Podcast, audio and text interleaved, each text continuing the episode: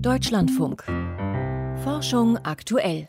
Man kann einander auf dem Tennisplatz den Ball um die Ohren schlagen, auf einem Brett Figuren hin und her schieben oder im Exit-Game gemeinsam den Weg aus einer kniffligen Lage suchen. Spiele gibt es in einer fast unüberschaubaren Vielfalt. Und sie trainieren ganz nebenbei auch viele unterschiedliche Fähigkeiten. Motorik oder analytisches Denken, aber auch Dinge wie Kooperation oder Wettbewerbsstrategien. Eine große Studie zu Kulturen aus dem Pazifikraum im Fachmagazin Plus One zeigt jetzt, dass es einen Zusammenhang zwischen der Art der Spiele und bestimmten Eigenschaften der jeweiligen Kulturen gibt, wo sie gespielt werden. Thomas Schröder mit den Einzelheiten. Eins, zwei, drei, vier, fünf. Keine sechs, Leni. Keine sechs. Ja! Mensch, ärgere dich nicht. Ein Klassiker unter den Spielen und eine der sicherlich schwereren Übungen zur Gelassenheit. Nee, du kannst, Nein! Du kannst nicht ra rauswerfen. Ähm, aber wir vermuten, dass diese Fähigkeiten, die man braucht in der Gruppe oder in der Kultur, wo man wohnt, auch in den Spielen gespiegelt sind. Nun könnte man meinen, dass Mensch ärgere dich nicht in Deutschland so populär wurde, weil man hier in Sachen Gelassenheit noch einiges zu lernen hat. Doch so weit geht Sarah Leisterer Peoples nicht. Die Psychologin vom Leipziger Max-Planck-Institut für evolutionäre Anthropologie hat in ihrer Studie gar nicht Deutschland untersucht, sondern austronesische Kulturen im Pazifikraum. Und sie hat sich dafür auch nicht die Gegenwart, sondern die Vergangenheit angeschaut, wie sie in historischen Quellen beschrieben wird. Da habe ich hunderte Bücher durchgeguckt ähm, von historischen Quellen, also alles von ethnografische Beschreibungen hin zu Artikel und Bücher, die letztendlich nicht nur Spiele beschrieben haben, aber auch das Leben in anderen Kulturen.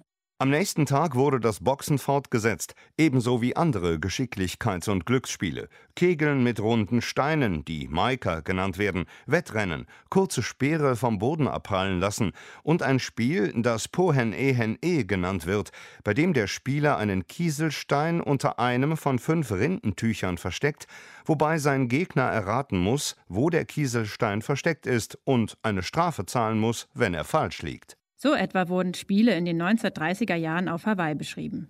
All diese Spiele sind kompetitiv, also ein Wettbewerb zwischen den Spielenden. Und das sei auch sehr typisch für eine isolierte Insel wie Hawaii, sagt Sarah Leisterer Peoples.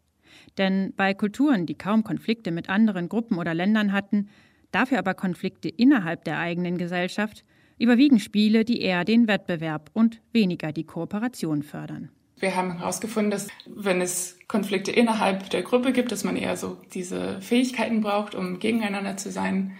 Ähm, und wenn man dann eher mit einer Outgroup, also gegen jemand anderen ist, dass man eher diese Kooperation innerhalb der Gruppe übt und gegen eine andere Gruppe ist.